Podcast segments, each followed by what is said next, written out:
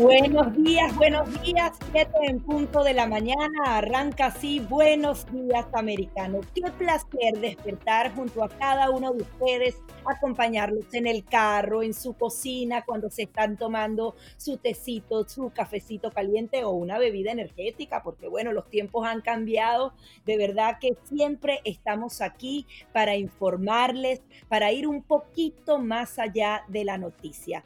Nos escuchamos a través de Radio Libre 790M, también en Tampa, Orlando, Jacksonville, en Radio Acción y también en la costa oeste, donde todavía falta bastante para que salga el sol, en eh, Bakerfield, California. Y así este será nuestro compromiso de seguir avanzando y seguir conquistando ciudades para que entiendan realmente la política nacional. También estamos en todas las redes sociales y en todas las plataformas de Otro día histórico el día de ayer. Buenos días, Karinés, ¿cómo estás?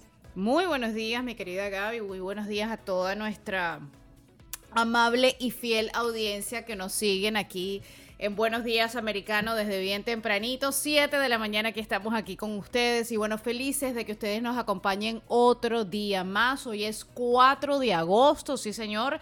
Ya es el primer viernes de este mes, así que esperamos que tengan un excelente fin de semana, que se estén preparando para compartir en familia. Y sí, efectivamente, otro día histórico en la historia política de los Estados Unidos con esta presentación en corte en la capital de los Estados Unidos del presidente Donald Trump, el presidente número 45 mientras va en su vehículo, queríamos dibujarles un poquito lo que había pasado en esa sala de audiencia. Recuerden que normalmente no se permiten fotografías, ningún tipo de dispositivo electrónico, y es por eso entonces que queremos describirle un poco lo que fueron apenas 27 minutos de esa audiencia. Donald Trump lo que describen los periodistas que solamente fueron con libreta y lápiz en mano, lucía más tranquilo, caminó despacio, llegó 15 minutos después de ese fiscal que lo acusa y que podría llevarlo a prisión de por vida.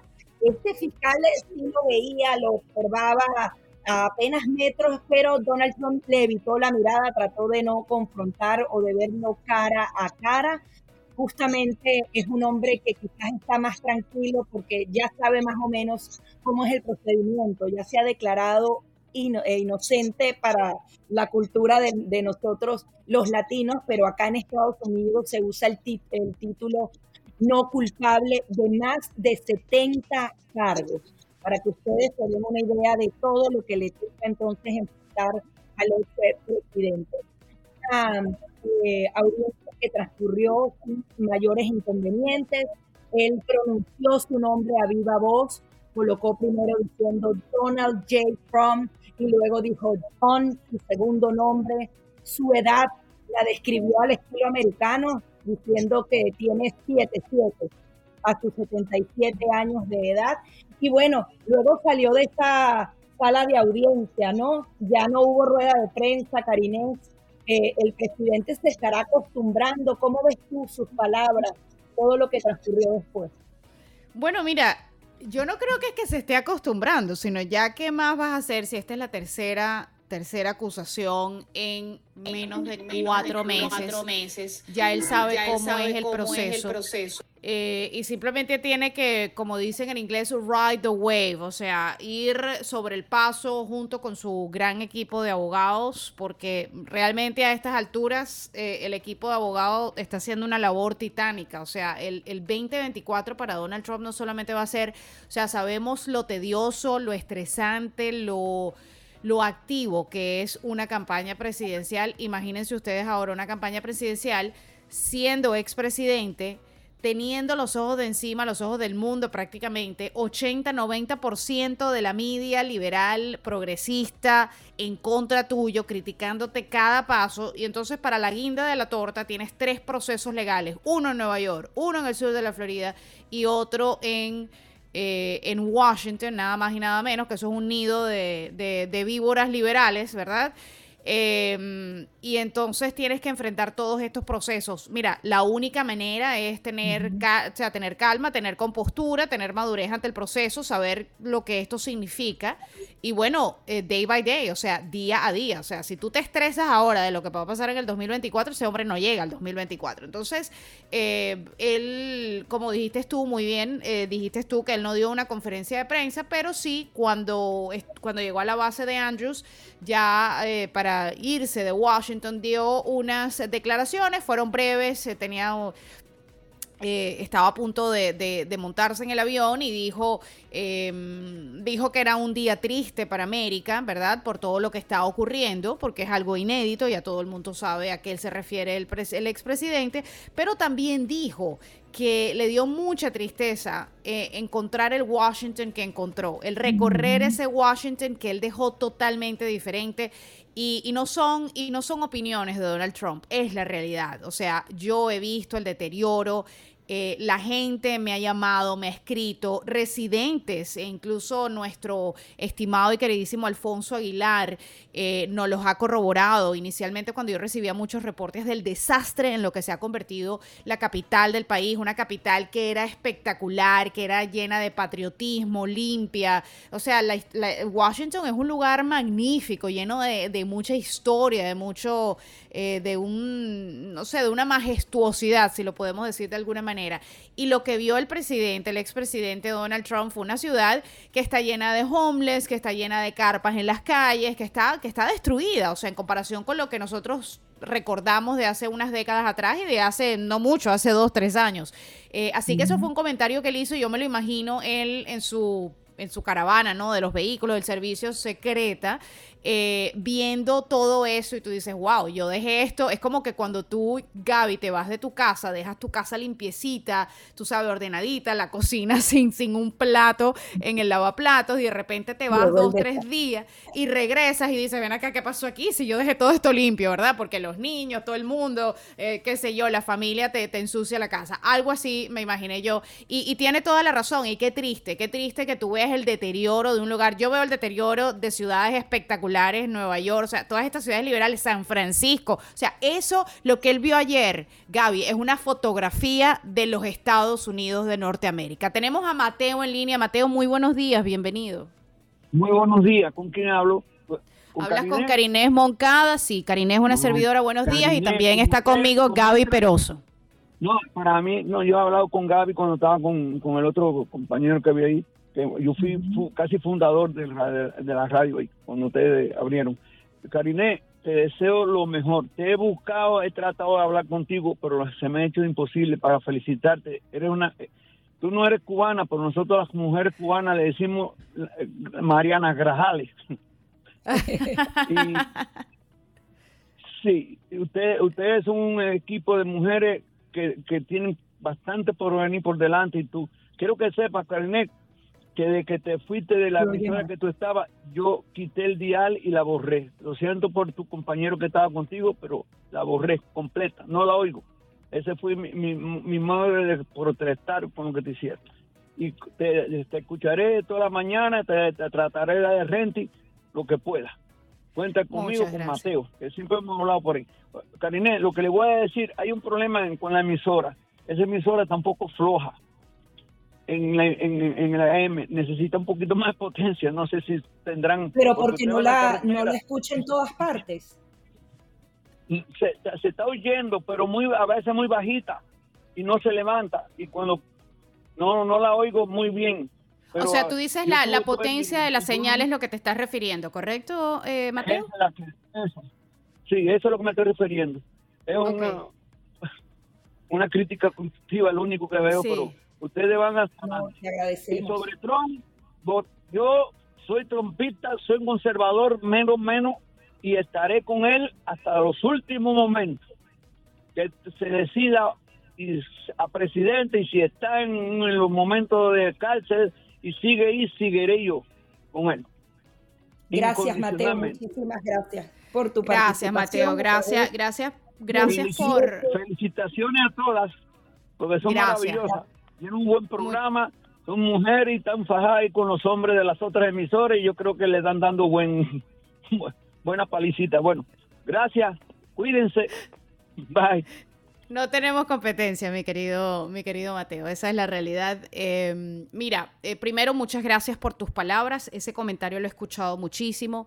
Eh, y, yo agradezco la fiel sintonía y agradezco que me hayas encontrado, que me hayas buscado. A todas las personas que quizás, bueno, el que no me ha encontrado no está escuchando, obviamente, pero eh, si usted conoce a gente que, de alguna manera está buscando dónde estoy, dígale que me siga en las redes sociales. En las redes sociales estoy bastante activa. Todos los días les digo los invitados que vamos a tener, dónde estoy. Así que, bueno, gracias. Gracias por buscarme y gracias sobre todo por quedarse en Americano, porque tenemos una familia extraordinaria de gente que está lista aquí para decirles la verdad, los facts. No eh, noticias tergiversadas, noticias falsas, no para colgarle el teléfono, no para decirle que son una, eh, un lugar de, de todas las opiniones y luego no lo son. Aquí realmente aceptamos todas las opiniones y estamos listos para traerle las noticias que usted no escucha en ningún otro lugar. Así que muchísimas gracias por la fiel sintonía. Gaby Peronzo y Karines Moncada con ustedes. Ya regresamos con más. This episode is supported by FX's Clipped, the scandalous story of the 2014 Clippers owner's racist remarks captured on tape and heard around the world. The series charts the tape's impact on a dysfunctional basketball organization striving to win against their reputation as the most cursed team in the league. Starring Lawrence Fishburne, Jackie Weaver, Cleopatra Coleman, and Ed O'Neill. FX's Clipped, streaming June 4th, only on Hulu.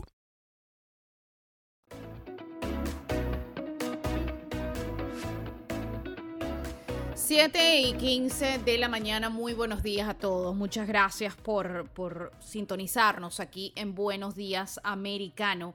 Em, hace unos minutos llamó nuestro querido fiel oyente, porque ya tenemos fieles oyentes que se están sumando a esta familia de americano.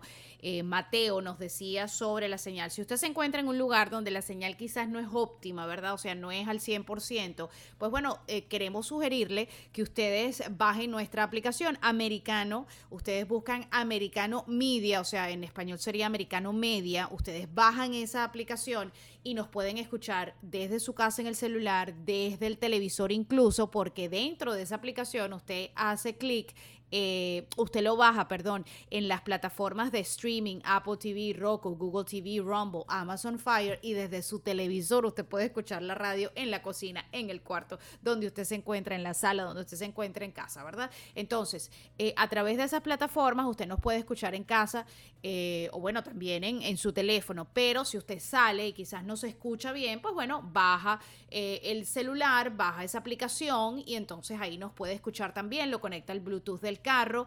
Eh, eso es en caso que esté en alguna zona donde quizás no se escuche al 100%. Y bueno, no se preocupe que nosotros haremos las tareas de, ese tipo de información a, la parte técnica, pero bueno, en este momento a mí se me sale de las manos y no podemos hacer nada, ¿verdad? Pero bueno, tenemos la aplicación, tenemos las plataformas y también nos puede escuchar por las 790M Radio Libre. Y también les pido a todas esas personas que nos han encontrado que le avisen, que le avisen al resto de sus amigos conservadores o sus amigos, ¿por qué no? Que, que saben conversar, que saben dialogar, que quizás no piensan igual que usted, pero quieren escuchar noticias que no se va a escuchar en ningún otro lugar, porque lo que se escucha aquí en americano durante todo el día eh, y Gaby lo corrobora, y sobre todo en las mañanas de americano, usted no lo va a encontrar en ningún otro lugar aquí en el sur de la Florida, eso yo se los garantizo, ¿verdad?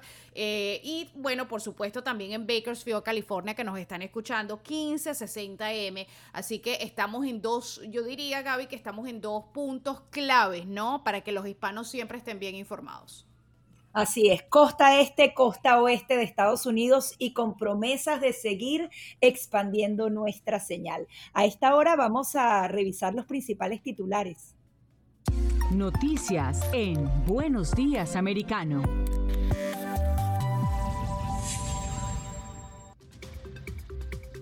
El expresidente Donald Trump se declaró no culpable en una tercera serie de cargos penales. Trump compareció ante un juez en el Tribunal del Distrito de Columbia acompañado por sus abogados mientras se enfrenta a acusaciones de conspiración criminal para cometer fraude contra Estados Unidos, obstrucción de la certificación de votos a favor de Joe Biden el 6 de enero de 2021 y conspiración contra el derecho al voto a los ciudadanos. La próxima audiencia está programada para el 28 de agosto y estará bajo la supervisión de la juez Tanya Chuktan, quien ha sido asignada a este caso. En otras eh, noticias, el congresista James eh, Comer anunció que el testimonio de Devon Archer ex socio de Hunter Biden, ha proporcionado detalles para la investigación del Comité de Supervisión sobre los negocios de la familia Biden. Comer destacó que el testimonio de Archer ha revelado pistas importantes que los investigadores seguirán de cerca y que incluyen ampliar la investigación para abarcar a los hermanos del presidente Biden, investigar las ventas de obras de arte de Hunter Biden y explorar una reunión que tuvo lugar en el 2014 entre el presidente Biden, su hijo y un oligarca ruso. Comer afirmó que el testimonio demuestra que la familia Biden ha estado involucrada en la venta de acceso al gobierno durante décadas y que el presidente tenía conocimiento personal de las transferencias millonarias a empresas fantasmas vinculadas a los miembros de la familia Biden. La administración Biden ha decidido cancelar la compra planificada de 6 millones de barriles de petróleo para reforzar la reserva estratégica de petróleo, dejando las reservas de emergencia de la nación en su nivel más bajo en los últimos 40 años, debido al aumento de los precios del petróleo en todo el mundo tras el recorte en la producción de Arabia Saudita. La compra planificada había sido anunciada el 7 de julio por el Departamento de Energía, después de que el presidente Joe Biden ordenara la venta de 180 millones de barriles el año pasado durante la crisis de petróleo de gasolina. Según el Instituto Americano de Crudo, las existencias en Estados Unidos cayeron aproximadamente 15.4 millones de barriles la semana que finalizó el 28 de julio. La polémica en torno a Bud Light ha tenido un impacto negativo en los resultados de Anheuser-Busch InBev en Estados Unidos durante el segundo trimestre. La compañía cervecera más grande del mundo confirmó en su reciente informe que los ingresos en Estados Unidos cayeron un 10.5% con respecto al año anterior, con ingresos totales que disminuyeron en 395 millones de dólares en el trimestre en comparación con el mismo periodo del año pasado. Además, las ganancias operativas en Norteamérica también se vieron afectadas con dos tercios de la disminución de los beneficios atribuidos al rendimiento de la cuota de mercado. El subcomité selecto de la Cámara de Representantes sobre la pandemia del coronavirus ha remitido una carta a Mandy Cohen, nueva directora del Centro para el Control y la Prevención de Enfermedades, solicitando información y los planes para lanzar una supuesta vacuna de COVID-19 este otoño. Brad Westrup, quien es presidente de este subcomité, y destacado médico en pediatría retirado del ejército, fue quien firmó la carta. Esta llega en un momento en la que la confianza pública estadounidense en la respuesta a la pandemia se ve afectada por las dudas sobre la transparencia del gobierno y la veracidad en la información sobre la enfermedad y las vacunas. Un cuerpo sin vida fue fue hallado en la nueva zona de Boyas, alambradas en el río Bravo, cerca de la ciudad de Eagle Pass en Texas, aquí en los Estados Unidos. La Secretaría de Relaciones Exteriores de México recibió la notificación por parte del Departamento de Seguridad de Texas, quienes alertaron al Consulado de México en la región. Por su parte, el gobierno mexicano, a través de su grupo Beta, ya está llevando a cabo acciones para rescatar el cuerpo. Aún se desconoce la causa de la muerte y la nacionalidad de la persona encontrada flotando en el río Bravo, frontera entre Estados Unidos y México en el norte del continente americano. Y ahora hacemos contacto con René Rosales para un repaso noticioso por América Latina. Estas son las noticias más importantes de América Latina, hoy 4 de agosto. Nicolás Petro, hijo del presidente de Colombia Gustavo Petro, admitió que el dinero de un condenado por narcotráfico entró a la campaña presidencial de su padre, en medio de un proceso de colaboración con la fiscalía que lo acusa de lavado de activos. Nicolás recibió altas sumas de dinero por parte del señor Samuel Santander López Sierra, conocido como el hombre Malboro y extraditado por narcotráfico a Estados Unidos en 2003, dijo el fiscal del caso Mario Burgos durante una audiencia judicial.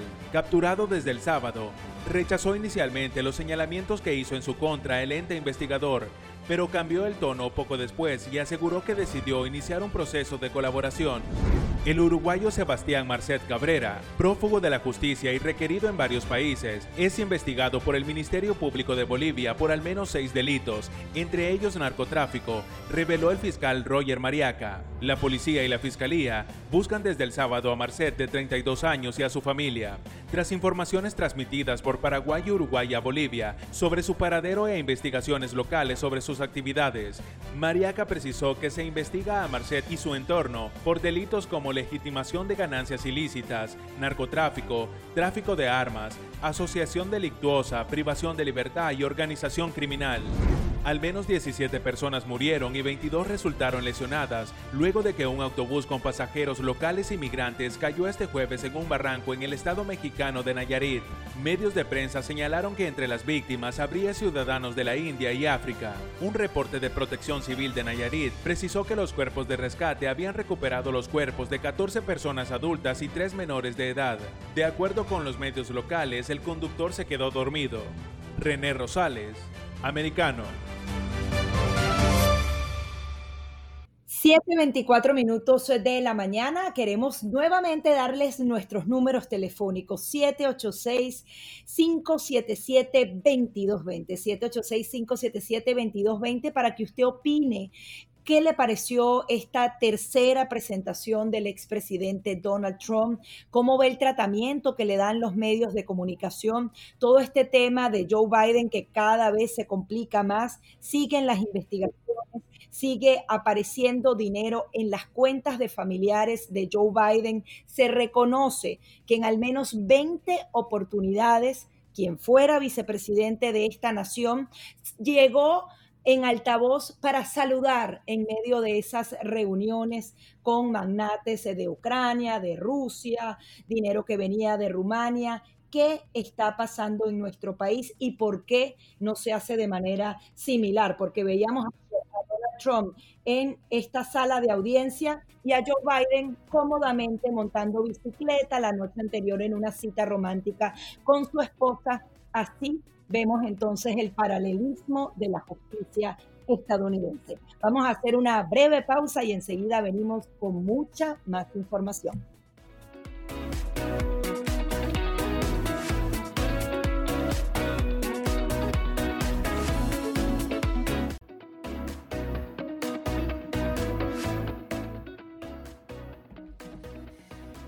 7 y 30 de la mañana. Gracias amigos por continuar con nosotros aquí en Americano. Gaby Peroso y una servidora Carinés Moncada con ustedes. Eh, Isabel Cuervo no es que tenga el día libre. Isabel Cuervo va a estar eh, cubriendo el día de hoy el programa de Dania Alexandrino, de mi adorada Dania Alexandrino, hablando de frente, que por supuesto está en un maternity leave.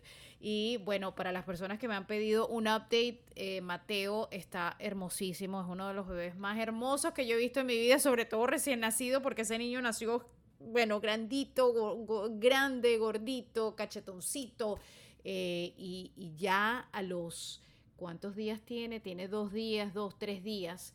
Este niño presta una atención increíble. O sea, el niño está alerta. O sea, eh, yo le digo a ellos que parece un niño de tres meses eh, porque realmente eh, está hermoso. Dios me lo bendiga. Y bueno, Dania descansando, obviamente después de todo el proceso de parto. Y bueno, Jimmy acompañándola como el buen padre y esposo que es, ¿verdad? Así que por eso va a escuchar que durante el programa de Dania y también durante el programa de J&J Drive Time, pues van a escuchar a diversas personas eh, mientras pasa todo este proceso de parenthood, ¿no? De, recién, de recién dados a luz.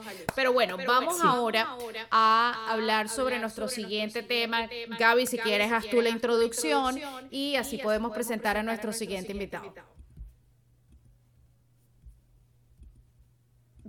Vamos a hacerlo. Lo voy a hacer acá mientras Gaby está allí del otro lado. En la boleta electoral del 8 de agosto, amigos oyentes, eh, de este próximo 8 de agosto, y me estoy refiriendo a la boleta electoral de Ohio, ¿verdad? De eh, los ciudadanos de Ohio, se están enfrentando a una enmienda constitucional que podría tener un gran impacto en su capacidad para cambiar la constitución del Estado a través de iniciativas electorales. Desde 1912 los ciudadanos han podido enmendar la constitución mediante una mayoría simple de votantes. Sin embargo, los legisladores republicanos están buscando elevar ese umbral a una supermayoría del 60% para aprobación de enmiendas. Además, esta enmienda también dificultaría la inclusión de iniciativas en la boleta electoral, aumentando la cantidad de firmas de petición necesarias. Esta nueva enmienda tiene como nombre la HJR6 y State Issue 1 eh, y también hará más difícil incluir estas iniciativas ¿no? en la boleta electoral, como lo había mencionado. Vamos a darle la bienvenida a Luis Gil para que nos explique un poquito más por qué esto es tan importante para los ciudadanos de Ohio. Él es candidato republicano a concejal por la ciudad de Columbus. Luis, bienvenido al programa. Te saludamos Gaby Peroso y Karines Moncada. ¿Cómo estás? Buenos días, ¿cómo están? Muchas gracias por la oportunidad. Cuéntanos un este, poco sobre lo que esto significa para los ciudadanos de Ohio, Luis, por favor. Sí, cómo no, mira, nada más para darte algo simplícito, algo simple en el sentido de que, ¿por qué está pasando esto? Una de las cosas que me, me gustaría dar un ejemplo es la constitución de los Estados Unidos ha cambiado un poquito más de 20 veces en los 250 años. La constitución de Ohio ha cambiado más de 170 veces en los 100 años. Entonces, ¿qué pasa? No hay estabilidad. En mi parte, en mi opinión, esto debería haber pasado hace 10, 20 años en Ohio. ¿Por qué pasa ahorita? Porque se están viendo otras cosas que en realidad la parte conservadora dice hay que crear estabilidad hay que crear alguna manera de que no haya confusión en el, en el futuro y que no sea tan fácil cambiar la constitución de Ohio. Entonces, por esa razón, ah, se ha visto de alguna manera por otras cosas que pasan en el Estado y en, en el país, donde no podemos dejar ya que las cosas cambien por un voto, porque acuérdate que ahorita en este momento es el 50% más un voto y cambia la constitución y por eso vemos los 170. Me dicen que las páginas de la constitución de, eh, de los Estados Unidos es casi más de 4.000 páginas y la de Ohio son 38.000. Eh, Entonces, siempre, eh, te lo digo de esa perspectiva para que tengas una visión, en realidad en este momento ah, estamos presentando lo del aborto, donde en Ohio, bueno, se puede ser, ah, una persona decide votar y puede hacerlo hasta el último momento. Y entonces queremos crear, pero no sabemos qué va a pasar 100 años de, de este momento. Vamos a pensar no solamente en este momento que está, es tan controversial, sino en el futuro de Ohio. Luis, a veces es muy complicado informar a los electores. Yo creo que a veces hacen tantas enmiendas y las elecciones se van dando de manera tan escalonada que muchas veces los electores ni se enteran que hay que acudir a las urnas eh, en un día u otro. Quedan apenas cuatro días. ¿Crees que realmente la población está informada sobre esta enmienda eh, o más allá de la información es que a veces no, no quieren participar en este tipo de reformas. ¿Cómo ves tú e, ese tema del elector para ir? Sí. Te cuento que esto ha hecho que ha despertado, creemos que se ha despertado un monstruo, porque por primera vez en mi y en todos los años que tengo aquí y, metido en la política por, por 20 años, en el condado de Franklin, que es donde está la ciudad de Columbus, es donde está el centro de votación temprano, o sea, porque el 8 vas y votas en donde pertenece, pero la una ha estado abierta en el centro de votación desde hace 30 días. Bueno, por primera vez en la historia se ha visto que la gente ha venido y ha esperado 20 a 30 minutos donde nunca se había visto en el votaciones tempranas. Entonces, ¿qué queremos de la parte de, este, como de la parte conservadora? Es que en el condado donde vivimos lo más y las ciudades metropolitanas como Cleveland, Cincinnati, Toledo, Dayton eh, y Columbus, creemos que en ese condado se va a perder porque ha motivado a los demócratas y a los este ha motivado a que salgan. Como te digo hay este colas después de colas eh, de la gente en línea para votar algo que no se había visto. He hablado con los directores de votación y no se esperaban esto de alguna manera no se esperaban. Ah, esto tenía que haber sido en mi opinión durante las elecciones normales en noviembre. Pero decidieron de alguna manera el secretario de Estado de hacerla temprano en agosto, donde no se estaba preparado para esto, porque la gente está viniendo de alguna manera y ha dividido prácticamente el Estado. La gente está saliendo a votar porque, eh, como te digo, la parte republicana y la parte demócrata está completamente dividido como nunca en unas elecciones tempranas. Eh, la información, como tú dices, tú tienes mucha razón la gente no está preparada, se está informando eh, a última hora y se están confundidas. Dice, oh, pero si voto sí, ¿qué pasa? Y si voto no, ¿qué pasa? Yo estoy en el centro de votación, he estado ahí todos los días y hay que la gente explicarle por qué está pasando esto y qué es lo que se quiere obtener y dónde queremos llevar. Y mi opinión, lo, es, lo he hablado con los líderes, eh, los dirigentes del Partido Republicano, es no pensar en esto, sino pensar en el futuro qué va a pasar por las próximas generaciones, cómo le vamos a dar el Estado, qué es lo que va a pasar cuando algo algo imaginable que tú y yo no podemos pensar que va a pasar dentro de 50 o 100 años. Y esa es, la, esa es mi opinión, el mensaje. Ahorita es, eh, portar armas, ahorita es el aborto, ahorita es, este, de alguna manera el cambio de sexo, a qué edad se puede hacer. Eso es ahorita porque es controversial, pero no sabemos qué va a pasar entre 5, 10 o 15 o 20 años. En estos momentos, ¿cómo está el tema del aborto? ¿Hasta cuándo se puede abortar? En Ohio. Bueno, en Ohio, en Ohio está controversial. Ah, hay doctores que no se atreven en Ohio, por eso es que tuvimos un caso hace poco donde este donde este un, un, padrastro de una niña de nueve años la violó y se le preñaba aparentemente la niña tuvo que irse a Indiana, que es el estado vecino, a, hacerse el aborto. Y fue tan controversial porque, bueno, imagínate, el padrastro este, viola a la niña que vivía con él y la mamá defiende al padrastro. Eso fue algo, eh, pasó en la comunidad hispana, fue algo tan controversial como lo puedes oír. Y entonces mucha gente dice, ¿por qué esa niña tuvo que este, viajar tan lejos? pero en Ohio se puede hacer eh, el, aborto. La broma es que lo que consiguieron a ningún doctor que se atrevería por la edad. Entonces, ¿qué pasa? Si vamos a personas normales que pueden hacer el aborto, puede ser hasta un mes antes de que el niño nazca. Entonces, eso es lo que tan comercial eh, este, y está dividido, ha dividido la nación, ha dividido el Estado y entonces los republicanos. Pero a través de esta votación, ellos están buscando darle un periodo específico. ¿Qué, qué se lograría este 8 de agosto?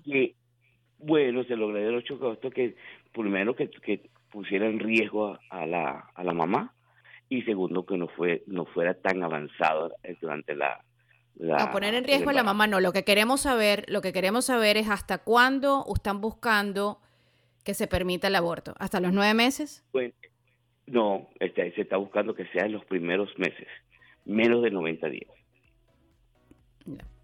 Bueno, muchas gracias por conversar con nosotros. Muchas gracias. Bueno, eh, momento de hacer una pausa, 7 y 41, ya regresamos con más. Bueno, 7 y 45 de la mañana, gracias amigos por continuar con nosotros aquí en Buenos Días Americano. Gaby Peroso, Karinés Moncada con ustedes. Recuerden que somos americano no más fake news. Aquí se le dan los facts, también se les dan las opiniones porque son programas de opiniones, eso lo queremos dejar bien claro.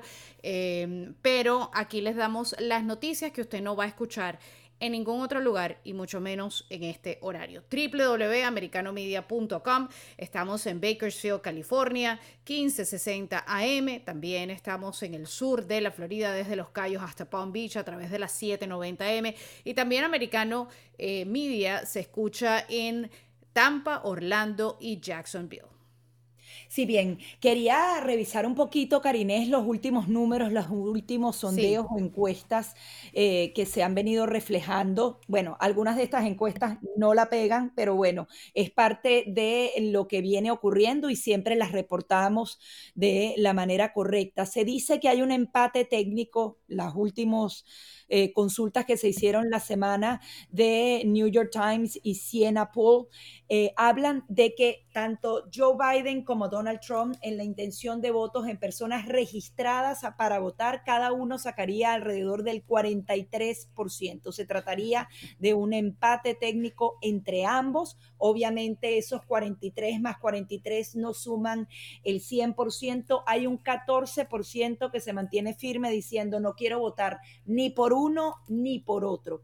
Hablábamos la semana pasada de otros sondeos y que dicen que el país prácticamente está dividido en tres, Carines, porque dicen que de manera sólida personas que pase lo que pase, Donald Trump esté en prisión, haga la campaña desde una celda, un 33% seguiría votando por él y Joe Biden también tiene un 33% sólido, que incluso le preguntan si se encuentran temas de soborno, de corrupción de su familia, hay un 33% sólido para él. ¿Qué pasa con el otro 33% del país? Allí estaría entonces la clave para ganar o no esta carrera presidencial. Y en este debate, por lo menos en este último sondeo, que coloca a un 14% que no quiere ni a uno ni a otro, eh, hablan entonces del descontento que tienen con ambos. Hay personas que no quieren a Donald Trump, nunca lo han querido, obviamente la manera de ser de Donald Trump no, eh, no es para todo el mundo, pero también el tema del descontento con el actual gobierno, el tema económico pega muchísimo y también dentro de los demócratas, Carinés, tomar en cuenta que hay un porcentaje que han dado también esos números de más de la mitad de los demócratas que no quieren que Joe Biden sea el abanderado por el tema de la edad, porque es un cuerpo débil, por decirlo menos, y porque no está en capacidad. Pero cuando tú te reúnes con los demócratas, simplemente te dicen, es que él tiene que ser el candidato porque no hay nadie más a quien más ponemos. Cuando se encuentra el Partido Demócrata en esa situación tan complicada, eh, realmente no sabemos cómo interpretar estos números de ese 43% que supuestamente votaría por él. Pareciera que votaría por él porque no hay otra opción.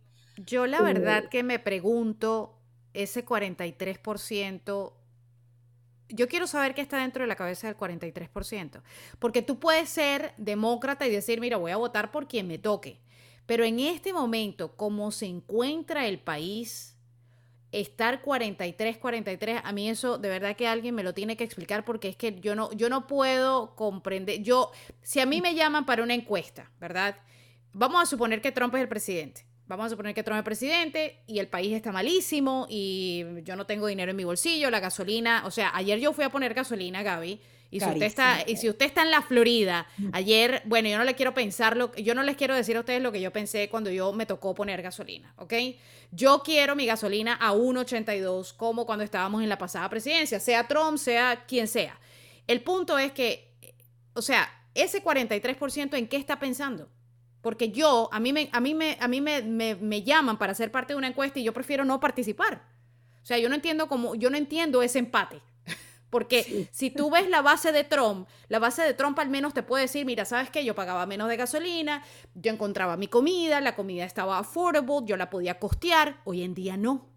Pero bueno, este, esta, este análisis lo vamos a continuar después, porque yo quisiera que algún demócrata me llame y me diga por qué va a seguir votando por Joe Biden, que me diga algo, de repente hay algo que él ha hecho que les conviene y de repente yo lo desconozco. Vamos a la cápsula de deportes con nuestro queridísimo Diego López y seguiremos aquí conversando, Gaby Peroso y una servidora. Complicado, Karina, es complicado. Sí. Deportes con Diego López.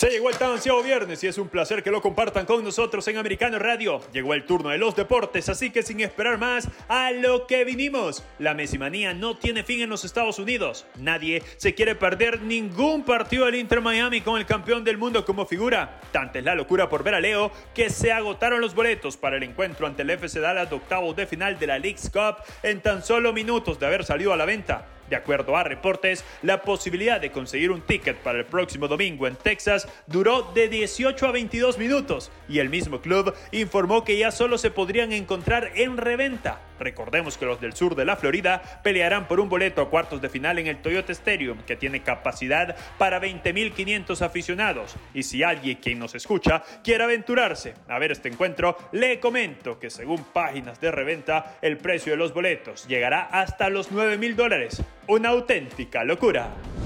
Y siempre hablando de deporte y economía, se estima que el Real Madrid ingrese algo más de 15 millones de euros por los cuatro encuentros disputados en los Estados Unidos en esta gira de pretemporada. Nada mal para uno de los gigantes del fútbol mundial. La joya fue el clásico de Dallas, el encuentro donde se batió el récord de asistencia en un partido entre clubes en Norteamérica. 82.026 aficionados. Negocio redondo para los merengues que aún esperan por la llegada de Kylian Mbappé.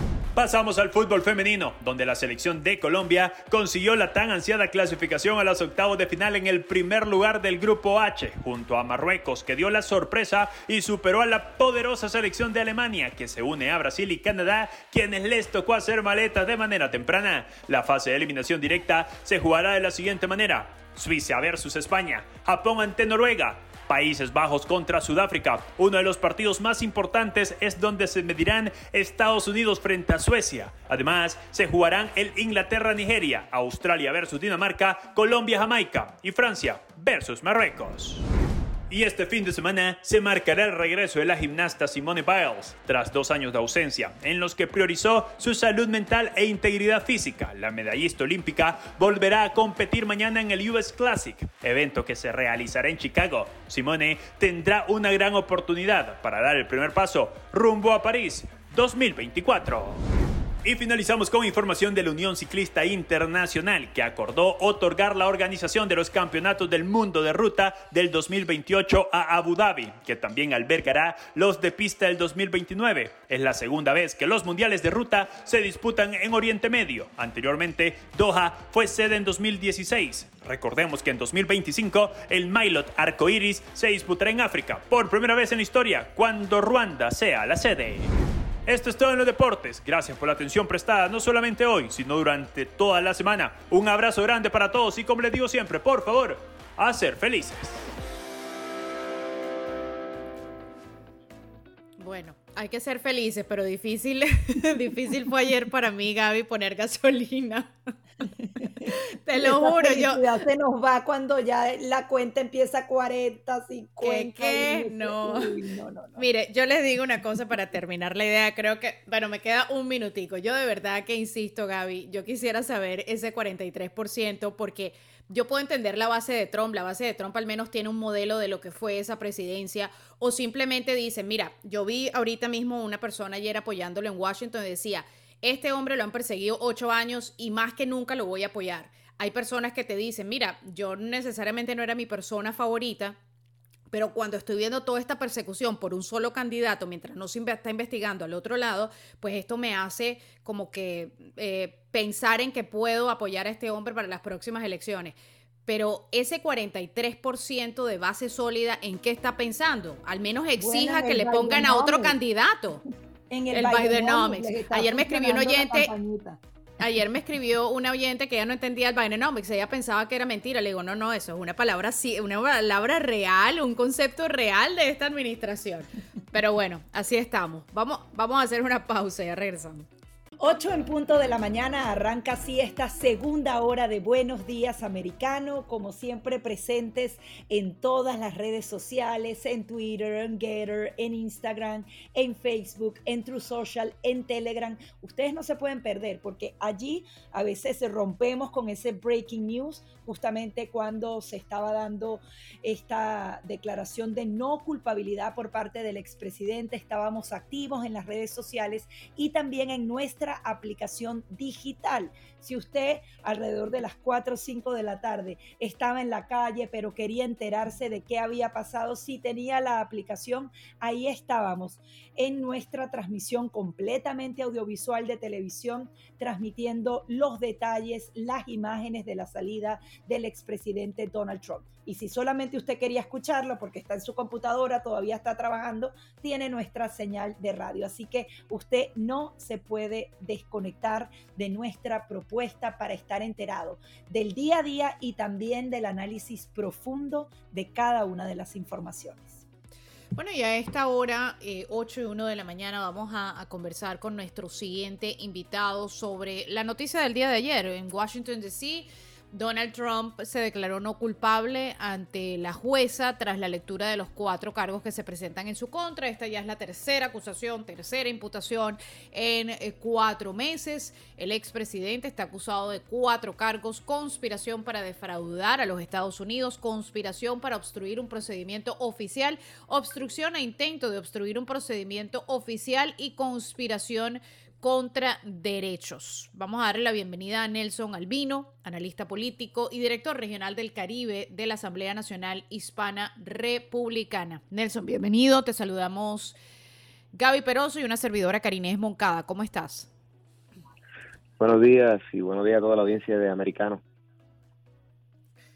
Bueno, ¿cómo ves, cómo ves Nelson este nuevo proceso tres procesos en menos de cuatro meses. Ayer la, abogada de Trump decía, el, el, solo hecho de que ustedes me estén viendo otra vez aquí dando una conferencia de prensa ya por tercera vez en menos de, en menos, en menos de lo que es mitad de un año, pues esto lo dice todo. ¿Qué opinas al respecto? No, esto definitivamente es asqueroso. Estamos viendo cómo en Estados Unidos están utilizando el gobierno para perseguir políticamente a un, a un rival de la administración y esto, pues, es que yo no tengo tantas palabras para describirlo porque la vergüenza me, me aqueja. Eh, ver cómo Estados Unidos eh, se va convirtiendo poco a poco en una república bananera gracias a las movidas de, de, la administración Biden y de los demócratas. Es como una, la persecución de un oponente político que si no al cual si no puedes vencerlo, pues lo, lo persigues o, o haces todo lo, todo lo posible para destruirlo. Y, lo curioso, si lo hacen a Trump, se lo hacen a cualquiera. Me llamaba Nelson la atención el tema del timing, porque Donald Trump lo decía claramente, ¿por qué se demoraron dos años y medio para activar estos casos? Pero a la vez llama la atención de que pareciera que ninguno de ellos va a poder tener un juicio de principio a fin hasta después de esas elecciones de 2024. La intención realmente entonces es torpedear la campaña y no necesariamente probar esa supuesta culpabilidad. ¿Cómo ves tú este tema entre la justicia y el tema político de quienes quieren derribar a Donald Trump? Esa es la, intención. La intención es tratar de debilitarlo políticamente, eh, tratar de que llegue a, la, de que pase un proceso de primarias completamente eh, manchado con estas acusaciones eh, en pleno caso eh, y si posteriormente que es lo que yo entiendo que va a ocurrir termina siendo el nominado de, del partido vaya a las elecciones generales con la mancha de que está enfrentando un juicio o un caso criminal para que entonces el candidato demócrata, sea Biden o sea cualquiera otro, eh, tenga entonces un tema con que atacarlo en los debates presidenciales. Eh, Nelson, tú estabas, estábamos, estabas hablando al principio de, de la entrevista sobre el timing. Eh, Gaby también lo mencionó y el timing realmente aquí es muy particular. Para que la gente saque un poquito las cuentas y hagamos un poquito de memoria, porque con tantas cosas que le han ocurrido a Donald Trump en los últimos meses, a veces como que se nos olvida eh, la historia, ¿no? En marzo 17, eh, Hunter Biden accidentalmente admite que la famosa computadora que todo el mundo, toda la prensa progresista liberal decía que era falso, que eso no existía, que eso no era de Hunter Biden. Cerraron el, New York Post, la cuenta de Twitter, por haber dicho que era una, una computadora verificada y que sí pertenecía a Hunter Biden y todo esto resultó ser cierto. Bueno, marzo 18 es cuando Trump recibe la noticia y comunica al mundo de que él va a ser imputado. Luego brinquemos a junio 8. Junio 8, el FBI eh, un documento del FBI alega que Biden recibió 5 eh, millones de dólares. Bueno, ¿qué ocurre junio 9? Que eh, se da a conocer sobre la imputación de Marelago. Brinquemos ahora a julio 31. Devon Archer, ex amigo de Hunter Biden, da sus declaraciones, llega a corte, da las declaraciones. ¿Qué pasa agosto primero? Sale el indictment, la imputación de Donald Trump, esta que estamos hablando precisamente hoy, sobre los eventos de enero 6. ¿Tú crees que esto es coincidencia, Nelson? en la vida me tengo que Tengo que hacerte la pregunta. no, en la vida no existen las casualidades ni las coincidencias. Todo tiene un propósito, todo tiene una causa y efecto. Y definitivamente pues los demócratas lo que están haciendo la administración Biden lo que está utilizando es a Donald Trump también. O sea es que es todo una agenda es, para quitar o sea el momento de estas acusaciones es para quitarle o sea diseñado para quitarle presión a, la familia Biden. ellos, están intentando como como te ya te había indicado tratar de destruir a Trump políticamente y al mismo tiempo utilizar eh, esta agenda contra Trump para desviar la atención de los, del verdadero escándalo, de los verdaderos crímenes, que son los que ha cometido la familia Biden y los cuales eh, en, en, cualquier país de ley y orden ya hace rato que Joe Biden hubiese sido enjuiciado políticamente o mínimo renunciado a la presidencia.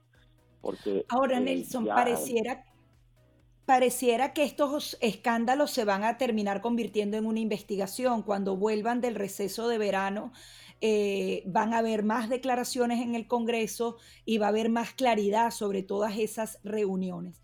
Esto también podría servirle al Partido Demócrata para sacar a Joe Biden como candidato, recordando que más de la mitad dentro del partido, así no lo diga públicamente, solamente se vea en las encuestas donde todo el mundo responde de manera anónima, no quieren que Joe Biden sea el candidato.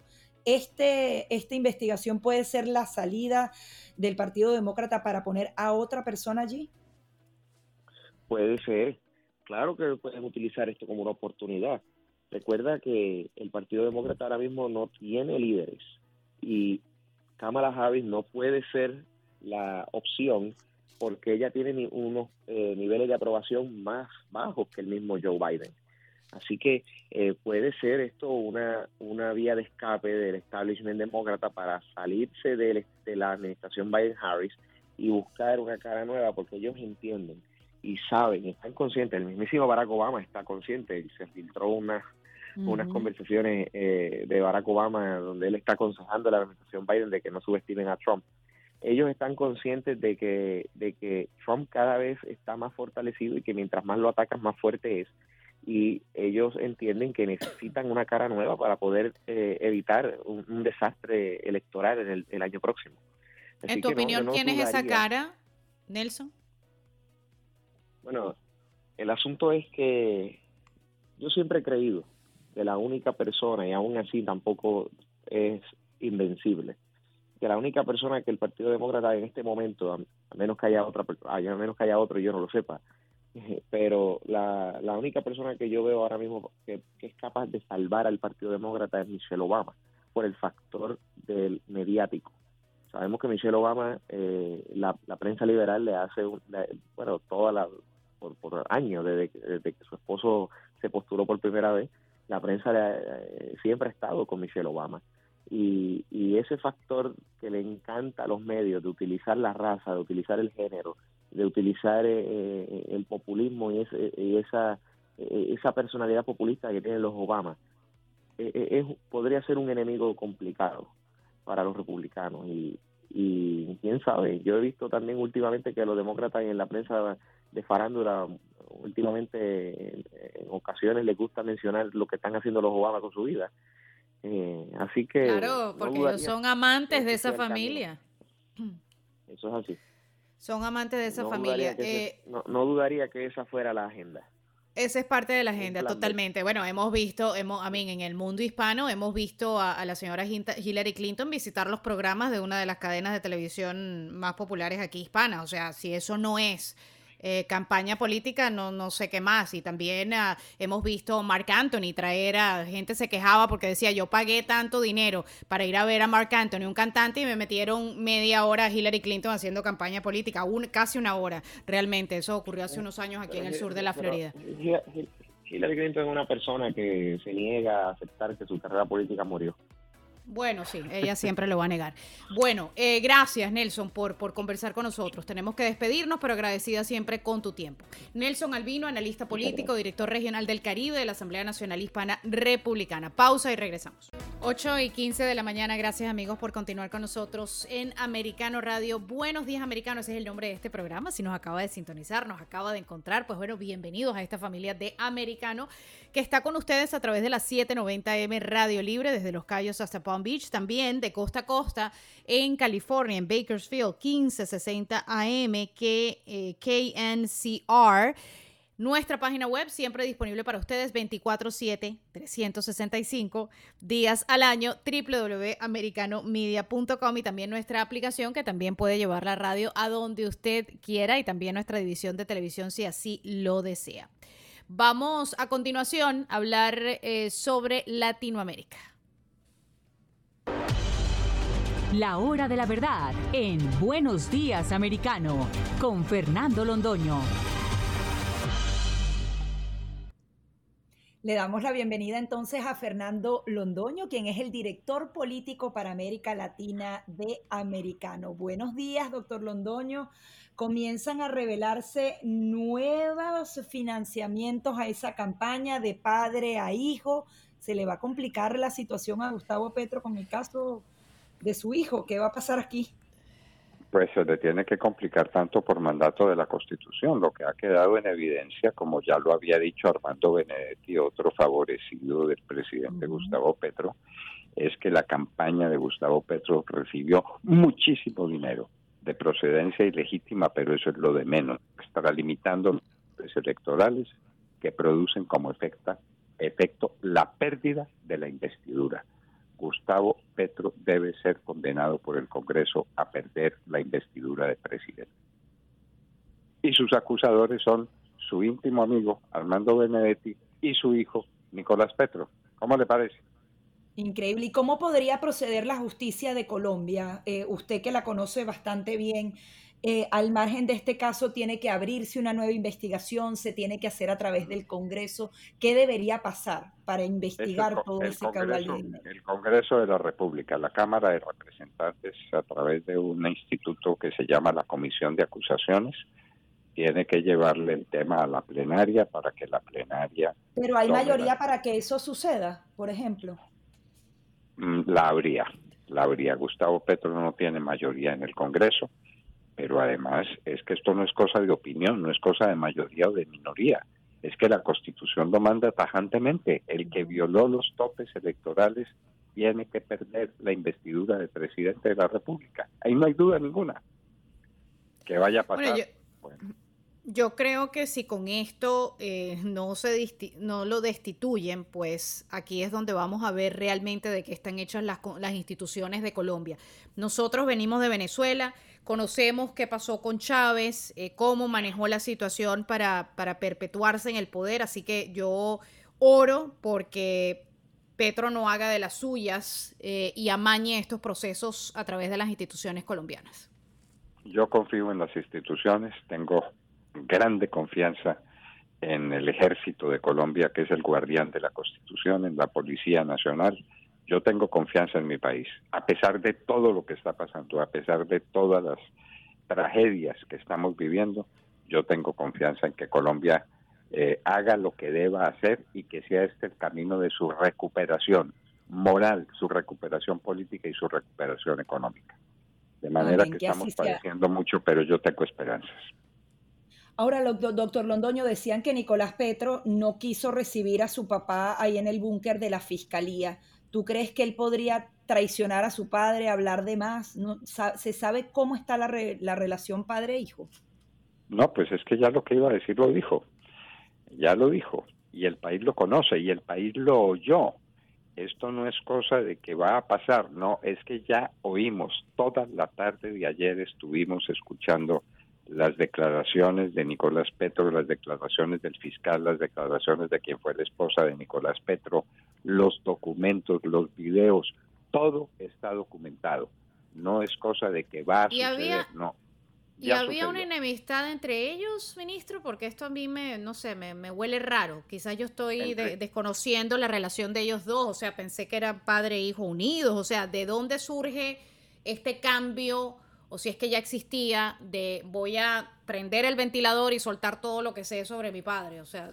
No, es que Petro es una mala persona eh, él le dio toda la confianza al hijo para su campaña política en la costa atlántica, pero ahora cuando se vio en problemas con el hijo, lo dejó solo y dijo que su hijo tenía que aprender y tenía que aprender de estas lecciones y prácticamente lo condenó el papá al hijo.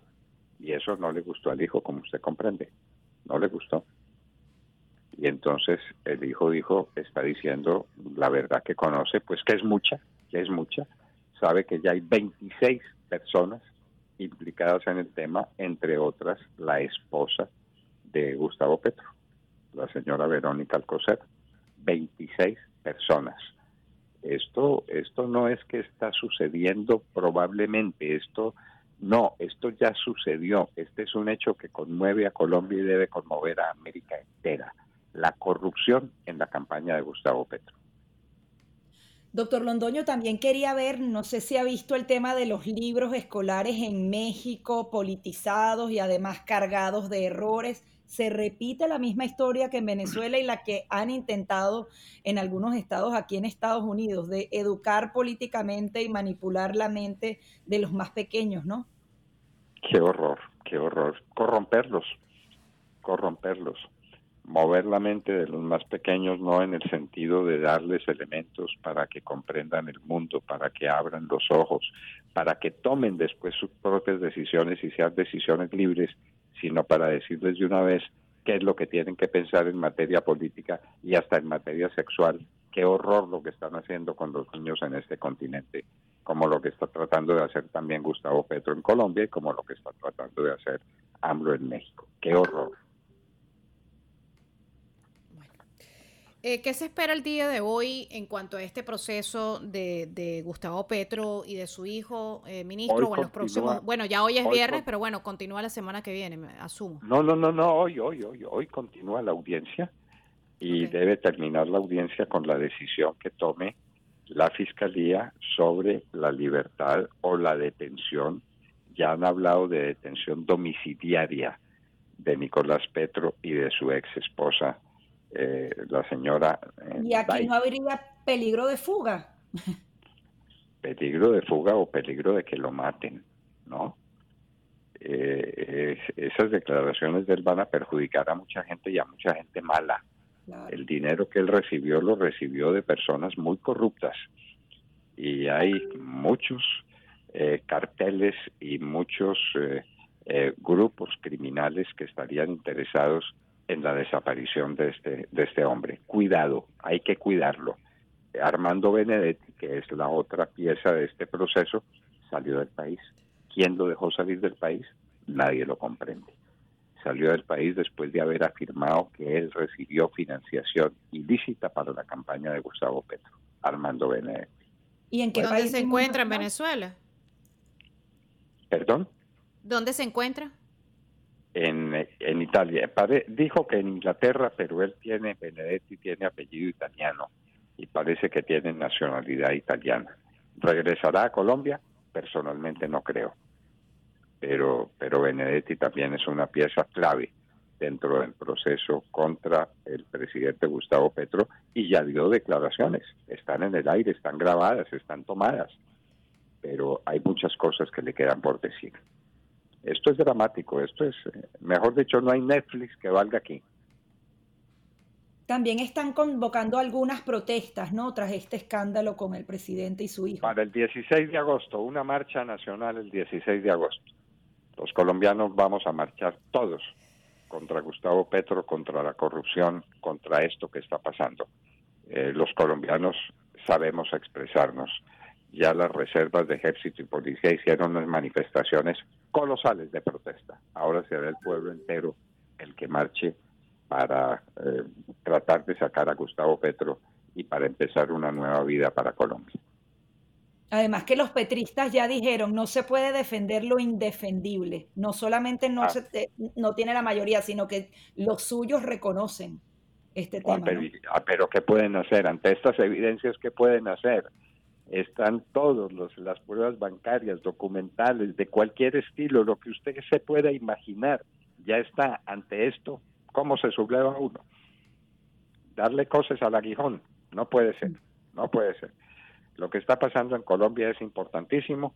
No se pueden dejar pasar las oportunidades como se pasaron en Venezuela y mire lo que ha sucedido en Venezuela.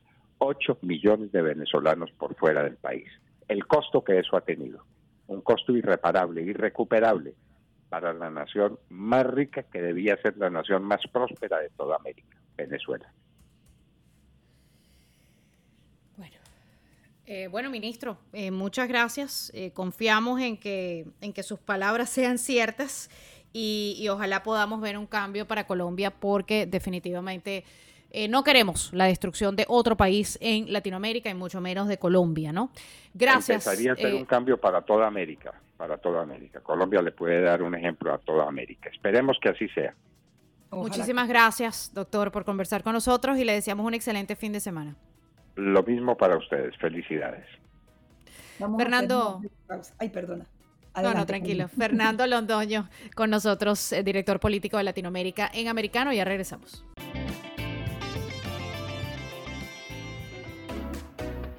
8.30 minutos de la mañana continuamos con más de Buenos Días Americano a través de Radio Libre 790 AM. Aquí abriendo las líneas telefónicas para que usted opine sobre todo lo que está pasando en nuestro país. 786-577-2220. No solamente sobre Donald Trump incluso, y ya les vamos a informar sobre eso, un debate entre el gobernador de Florida y el gobernador de California. Por eso es que yo amo este país. Eso es un ejercicio democrático, un estado azul, un estado rojo. Se trata justamente de debatir y demostrar las ideas al país. Vamos a revisar esas informaciones a continuación. Noticias en Buenos Días Americano.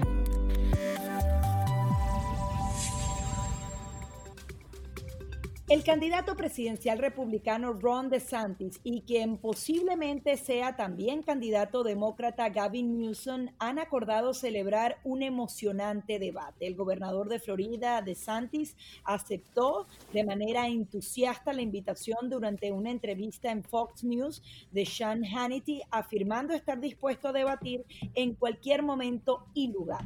Por su parte, el gobernador de California, Newsom, también había expresado su entusiasmo y aceptó el desafío, eh, sugiriendo incluso que el debate podría extenderse tres horas sin notas y con solo un día de preparación. Los gobernadores se han criticado mutuamente en los últimos meses.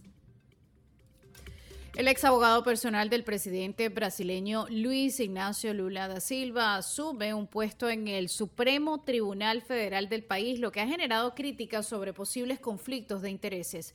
Lula designó a Cristiano Sanín para este cargo en junio, provocando acusaciones de la oposición de que está socavando la imparcialidad del tribunal al nombrar a un amigo como uno de sus jefes, aunque el presidente niega tener una amistad con el abogado. Sanín, graduado en Derecho por la Pontificia Universidad Católica de Sao Paulo, fue fundamental en la anulación de las condenas de Lula en el marco de la extensa investigación de corrupción Lava Jato en Brasil, lo que resultó en la liberación del expresidente tras 580 días en prisión. El gobierno de México implementará un espacio internacional multipropósito en colaboración con Estados Unidos para atender a los migrantes indocumentados que llegan al país con la intención de seguir su camino hacia Estados Unidos. El centro estará ubicado en Tapachula, en el estado sureño de Chiapas, cerca de la frontera con Guatemala, donde la Secretaría de Relaciones Exteriores eh, ha dicho que la ciudad eh, se deberá inspeccionar para crear instalaciones de este primer centro multiservicio para migrantes. El propósito de esta iniciativa es conocer las necesidades de la frontera del sur de México en relación con la migración y evaluar la infraestructura existente para futuros espacios de atención. Instagram, propiedad de Meta, está planificando una actualización que, según una filtración del investigador Alexandro Paluzzi, incluye la incorporación de herramientas impulsadas por inteligencia artificial. Una de las funciones más destacadas será la capacidad de detectar imágenes generadas mediante esta tecnología que permitirá a los usuarios diferenciar entre fotografías auténticas y aquellas creadas artificialmente.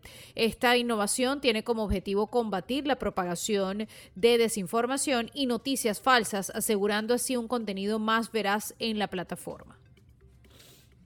Y ahora hacemos eh, contacto con nuestro compañero Pablo Quiroga, quien nos trae la noticia tecnológica del día. La nota tecnológica con Pablo Quiroga.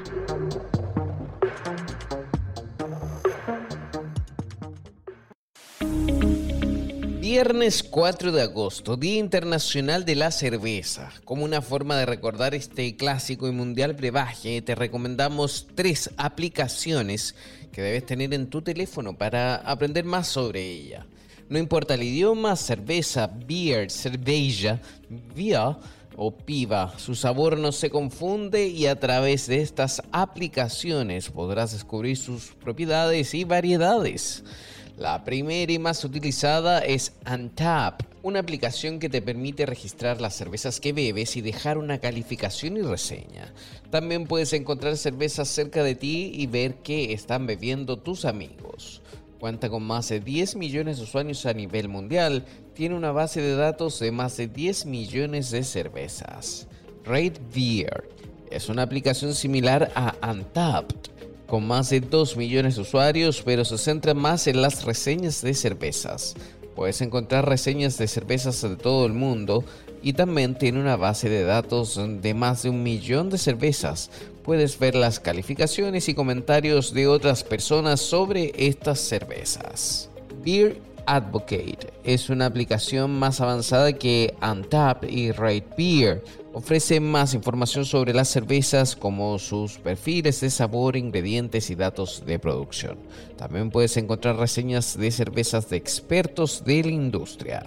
Soy Pablo Quiroga con la noticia tecnológica del día. 8.36 minutos de la mañana. Continuamos aquí en Buenos Días Americano y bueno, y señalábamos esta noticia de este posible debate. Al parecer se podría dar entre el 8 y el 10 de noviembre entre el gobernador de Florida, el gobernador de California. Y a mí me llama la atención porque justamente son los dos estados que escenifican a uno u a otro partido político. Eh, se tratan de ideas completamente distintas, son dos países distintos, aquí hay que resaltar que dentro de Estados Unidos, por ser un sistema federal, cada estado prácticamente es un país completo y las leyes en California son completamente distintas. Y allí hay muchas críticas en tema de crimen. Por ejemplo, en California vemos cómo se liberan a criminales, ni siquiera se procesan porque, bueno, es parte de toda esta nueva filosofía liberal en donde la ley y el orden no parece estar así. Aquí más bien se han eh, reforzado ese tipo de legislación en el tema de los niños eh, que tú conoces bastante bien, es completamente distinto. Incluso en California están tratando de defender y prácticamente quitar la patria potestad a los padres a la hora de tomar decisiones eh, de sus menores de edad en este tema de las operaciones y más bien Ron DeSantis ha reforzado justamente la responsabilidad de los padres en que los niños tienen que tomar sus decisiones cuando ya sean adultos. Este debate yo creo que se las trae y va a dibujar lo polarizado que está el país, pero yo creo que también cuando se debaten estas ideas, los ciudadanos pueden entender justamente la gravedad eh, de los extremos, ¿no? No sé cómo lo verías tú ese debate, Karinés. Bueno, yo no, bueno, primero hay que esperar a que, a que Newsom se, se postule, ¿no? Aunque bueno, todo apunta a que él va a ser el, candidato que se va a postular, o sea, que él se va a postular, yo no voy a decir que claro, él es el ellos lo están haciendo como gobernadores, más allá de si él es, va a ser vicepresidente, si se postula, es un reto que les puso Sean Hannity como dos gobernadores, o sea, es un debate rojo y azul, así lo han planteado entiendo, más allá de la candidatura. Entiendo, entiendo. O sea, no como candidatos presidenciales, simplemente como gobernadores. Sí, es una, es una propuesta interesante. Eh, lo que yo no entiendo es de qué va a hablar Gary Newsom en positivo sobre su estado. El, o sea, yo no sé si él se ha despertado o se ha caído de la cama y no comprende que su, su estado se le ha ido a un lugar que no lo puedo mencionar aquí al aire. O sea, eh, este, eh, California era un, era un lugar, eh, siempre ha sido demócrata, pero era un lugar lindo, era un lugar donde uno visitaba, uno visitaba Hollywood, visitaba San Francisco, una de las ciudades más lindas que yo conocí hace muchos años atrás, menos mal que la conocí hace muchos años atrás, porque ahorita no me encuentras en un estado liberal, pero ni que me paguen, o sea, yo no les gasto un peso, y, mucho menos con este desastre, ¿no? o sea, Lugares como San Francisco hoy en día son calles llenas de excremento, de gente tirada en la calle, de gente drogándose a las afueras de una persona que compró su casa en millones de dólares, porque la propiedad en San Francisco es costosísima. Eh, y imagínate tú salir de la puerta de tu casa, vas a llevar al niñito al colegio y, te encuentras con un tipo se está drogando, está defecando o está haciendo o, está durmiendo en la puerta de tu casa y hay gente que ha tenido que, que, echarle manguerazo a la gente para que se vayan de su espacio, de la entrada de su casa. O sea, es un lugar realmente, es, un, es, un, es una política desastrosa lo que ha ocurrido en California. Entonces yo no sé qué va a vender él, porque al menos ya sabemos que puede vender Ron DeSantis. Te puede caer mal Ron DeSantis, te puede parecer todo lo que tú quieras, pero la Florida ha sido un modelo desde la pandemia y con todo lo que ha pasado económicamente hablando. Así que bueno, sería interesante mirarlo. Yo quiero saber cómo él va a vender. De repente es un excelente vendedor. Allá afuera hay excelentes vendedores que te venden hasta el agua, el agua fría. Eh, así que mira, vamos, vamos a ver, vamos a ver. O sea, hay gente que son magníficos vendedores y te venden cualquier cosa. Bueno, vamos a ver qué tal buen vendedor es Gavin Newsom. Pero bueno, me imagino que tienen sus followers y, bueno, habrán personas que dirán Gavin Newsom es lo mejor porque ese es el mundo que vivimos. Así que no, la propuesta me parece súper interesante realmente, pero para, para mí va a ser un momento de esparcimiento recreacional donde me voy a reír mucho porque no hay más nada que hacer. Vamos a hacer una pausa y ya regresamos. Bueno, 8 y 45, ya estamos en los últimos eh, minutos de Buenos Días Americano. Gaby Peroso y una servidora Carinés Moncada, pero no se me vayan después de Buenos Días Americano porque a las 9 comienza la verdad y una servidora estaré con ustedes hasta las 10 y vamos a eh, siempre hablando de temas importantes para la familia eh, y siempre tocando esos temas que quizás por por todas estas noticias que nos abarcan día a día en el mundo político y todo eso, pues a veces pasan debajo de la mesa y siempre es importante conversarlas con ustedes. Pero bueno, eh, Gaby y, yo fuera del aire estábamos hablando de lo que fue el día de ayer en materia de PR, de, de, las figuras claves, ¿no? Eh, ahorita estaba viendo, Gaby, que un video... Eh, cuando Trump salió de la corte, por supuesto que todos los medios liberales pintaban a Donald Trump, igual como ocurrió aquí en Miami, este hombre ha sido arrestado y pobrecito, eh, no pobrecito, pero ha sido arrestado y, bueno, y enfrenta graves problemas en su vida. Y entonces el hombre terminó en Miami, en Versalles, conversando con nosotros, orando con nosotros y la verdad que estaba de muy buen ánimo. De verdad que yo en ese momento dije, wow, para una persona que está enfrentando este mundo de acusaciones, casi 100 años en la cárcel, que pudiera pasar pues él no, de verdad que preocupado, yo no lo vi. Y ahora entonces tenemos esta próxima imputación. Ayer se presenta en una corte de DC y ahorita mismo estaba viendo un video donde él, él se estaba quedando en su, en su club, en su hotel de Bemister, en New Jersey. Em, y es y anoche había una boda que se estaba celebrando, como igual como se hacen las bodas en el Trump Doral aquí en el sur de la Florida, se estaba realizando una boda y Donald Trump decidió pasar por allí y cuando ese hombre entra en ese salón de, de donde se estaba celebrando la boda, la gente se enloqueció, comenzaron a gritar USA, USA y dijo unas breves palabras sobre la novia y el novio, él dijo eh, algo así como escuché sobre esta boda, escuché que la mujer era, que la, que la dama, la the bride, ¿no? La novia eh, y su esposo eran muy handsome, muy guapos y decidí pasar por aquí. Pero la gente se enloqueció y tampoco parecía de mal humor. Así que, como decías tú al principio del programa, Gaby, yo creo que ya él de alguna manera se está como inmunizando a todo esto y se está acostumbrando y, y la verdad que es que tienes que tomártelo, tienes que tomártelo ligeramente para poder sobrellevar todo esto, todo este proceso legal, ¿no?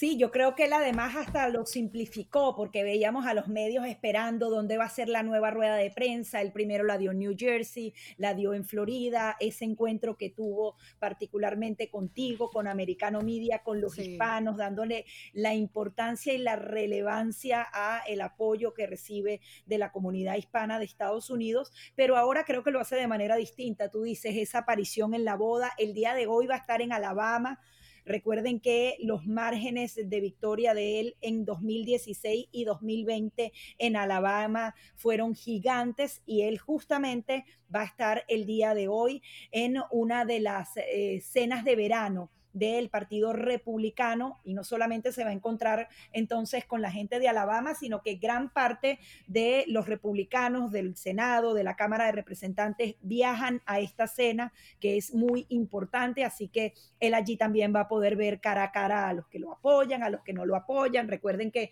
la guerra no solamente es afuera, sino dentro del Partido Republicano, pero seguramente va a aprovechar la ocasión de ver entonces la manera en la que la apoyan. Él eh, justamente hablaba después de esta tercera acusación que seguía sorprendido de la manera tan contundente como lo apoyan. Pero también me llamaba la atención en eso del marketing político, Carinés, como varios medios colocaban esa doble pantalla a ambos eh, eh, presidentes de Estados Unidos con la manito alzada, pero bueno, Donald Trump saliendo de la corte, llegando al aeropuerto y colocaban de manera intencional, porque me imagino que lo hicieron así, a Joe Biden manejando bicicleta. Tú lo ves muy cómodo en la fotografía, pero cuando ves el video completo, mira, ese señor, yo creo, Karinés, se cayó. Estaba rezando, no se cayó, pero él va en la bicicleta y mira, alza la mano así como cuando los niños están empezando a pedalear, que le dicen, como cuando tienen miedo Agarra, saca la mano y no dura ni dos segundos, saca la manito y tú, y la vuelve a poner. O sea, como que tómenme la foto. Y ya, y sigue ahí pedaleando con, bueno, con el servicio secreto. Y, creo que además lo han hecho a propósito. ¿Tú no crees que las vacaciones fueron a propósito para evitar que, que, Biden viera... no, y además, y además acuérdate, acuérdate que Biden cada vez que habla eh, a disaster is about to happen, o sea, cualquier cosa puede pasar cada vez que Biden habla. Entonces, el, el, tenerlo en la Casa Blanca y que dé una declaración quizás eh, que no debe decir, porque eh, últimamente cada declaración una es peor que la otra. Entonces dijeron, mira, vamos a mandar al señor, al señor de, al señor Weatherman, vamos a mandarlo a la casa, vamos a mandarlo a que descanse, que maneje bicicleta, que esté en la playita, mientras pasa todo este proceso de Trump, porque es que de verdad que o sea, no, no, no. Este hombre se la pasa más en, en, sus casas de, de, playa que en medio de una situación como esta, ¿no? O sea, si algo nadie puede decir de Trump, te puede no gustar. Pero a veces el, yo recuerdo que llegaba en el Marine One, en el helicóptero, llegaba a 12, 1, 2 de la mañana y tú lo veías a las 4 eh, tuiteando. Y, o sea, era un hombre que, que, que, se la pasó trabajando y sin cobrar un centavo. Y, y Karinés, el Comité Nacional Republicana eh, sacó la cuenta, al parecer 228 días se le ha pasado descansando Biden. Eso supone el 40% del total de los 570 días desde que asumió el cargo. Esto según el Comité Nacional Demócrata. Serían entonces al menos 150 días ahí en su casa en Delaware, donde nos imaginamos que no está despachando. Y versus el presidente que, bueno, que estuvo activo en cada instante de su vida. Y bueno, y lo que te decía, parece que le arreglaron la agenda a Biden para que él siempre luciera relajado, justamente cuando el fiscal Jack Smith estaba anunciando esta acusación contra Donald Trump y dando la fecha de la primera audiencia. Él, bueno, se encontraba en una cena en la tardecita con su esposa, esperando que le trajeron la entrada. Adicionalmente, hizo un acto también para ver la película Oppenheimer. Recordemos que el expresidente Donald Trump hizo un acto para que se viera la película Sound of Freedom. Ellos están justamente buscando ese paralelismo, pero el paralelismo también lo ve el país, porque cuando el paralelismo más de 200 días de, de descanso de un presidente en ejercicio, yo creo que ellos obviamente pueden tener esos 10 días de vacaciones, pero 200 ya el número se complica cuando estás hablando de más del 40% de tu mientras Biden, mientras Biden está comiendo helado, está manejando bicicleta, está en la playa, que por cierto, yo no he hablado de eso, pero esa foto del señor Biden en la playa, o sea, yo, yo, te, yo te voy a decir una cosa, ese, ese, ese, yo cuando yo miré esa foto, yo dije, esta es la imagen del país. O sea, es un país en decadencia. Porque yo te voy a decir una cosa, vamos a poner el candidato, eh, o sea, el candidato ahorita que, tiene el, mayor, los mayores, que está número uno en la encuesta, Donald Trump. Donald Trump no está fit para nada, pero yo te puedo garantizar que usted no va a ver a Trump en traje de en un short en una playa. No lo, no lo vas a ver, eso sí te lo garantizo yo. O sea, ¿qué se les hace pensar que este hombre puede hacer eso en este momento donde la gente, o sea, a ver, mientras este señor está en vacaciones, mientras este señor está manejando bicicleta, comiendo helado y cenando con la esposa, ¿verdad? Hay un escándalo de corrupción donde está involucrado la familia Biden en un esquema de tráfico de influencias del hijo, Hunter, eh, y, se sigue investigando y esto sigue creciendo, sigue creciendo. Los precios de la gasolina, el precio promedio nacional de un galón de gasolina está disparado en 3.82 el galón. O sea, los precios de diesel se han subido más del 26%. Eh, o sea, hay una turbulencia económica, la política internacional y este hombre está tomando vacaciones en este momento. O sea, así a mí me tocaron las vacaciones. Mira, hay momentos, tú y yo, que estamos en los medios, hay, hay momentos en que tú y yo, a, mí me ha pasado y me imagino que a ti también, que teníamos pautado unas vacaciones y pasa una noticia, pasa algo importante y tú dices, tú sabes que en este momento yo no me puedo ir, yo me voy a quedar, suspendo las vacaciones eh, hasta que, hasta que, porque necesito estar en este momento, me necesita mi equipo y tengo que trabajar. ¿Lo has hecho o no lo has hecho? Totalmente, tomas la decisión porque cuando tú eres presidente, cuando eres periodista, cuando tu función tiene, se convierte en un servicio público, Exactamente. Eh, ya, ya, ya tu, tu tema personal queda a un lado. Y además son cuatro años. En esos cuatro años te pagan por gobernar, no por estar la mitad del tiempo de vacaciones. No por estar comiendo, comiendo heladito. Vamos a despedir Buenos Días Americanos, pero tú, Karinés, no te despides porque sigues con el análisis y con la información precisa de 9 a 10 de la mañana en La Verdad con Karinés Moncada. Yo me despido hasta el día lunes a disfrutar ese fin de semana que la semana que viene va a seguir muy complicada, así que tomémonos un descanso. Los dejo hasta mañana.